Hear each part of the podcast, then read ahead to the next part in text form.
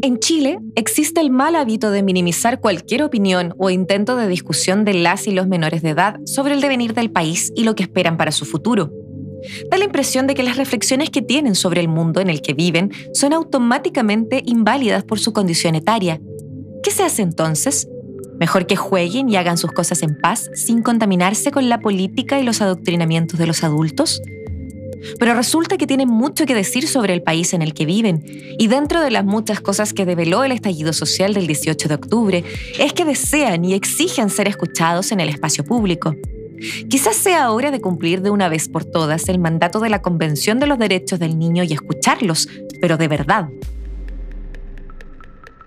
en noviembre del 2019, la FAXO, a través de su programa de estudios interdisciplinarios de la infancia, realizó un cabildo orientado solo a niños, niñas y adolescentes desde los 4 hasta los 17 años.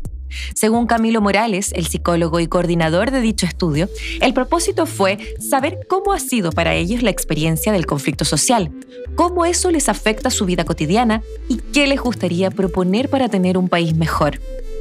De esta forma, y a través de papelógrafos, post-it, lápices y juegos, los niñas, niñas y adolescentes tuvieron el espacio para expresar sus emociones y reflexiones.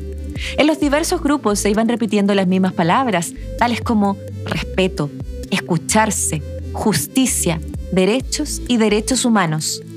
Si nos damos cuenta, no distan mucho de lo que los adultos dicen también. Un estudio realizado por la Defensoría de la Niñez sobre el efecto que tiene la crisis social en niños, niñas y adolescentes dilucida mejor algunas opiniones recogidas en este rango etario. Por ejemplo, dice una niña de 9 años que está un poco enojada porque el semáforo, la banca y el basurero no les hicieron nada a los manifestantes. En otro caso, un adolescente de 16 años de Arica está muy feliz porque la gente por fin está dando la cara y son los mismos jóvenes los que se ponen de acuerdo. También está el caso de un niño migrante de 11 años que opina que los carabineros están muy mal porque le pegan a la gente. Un adolescente de 13 años dice que los carabineros están matando a una persona que está protestando.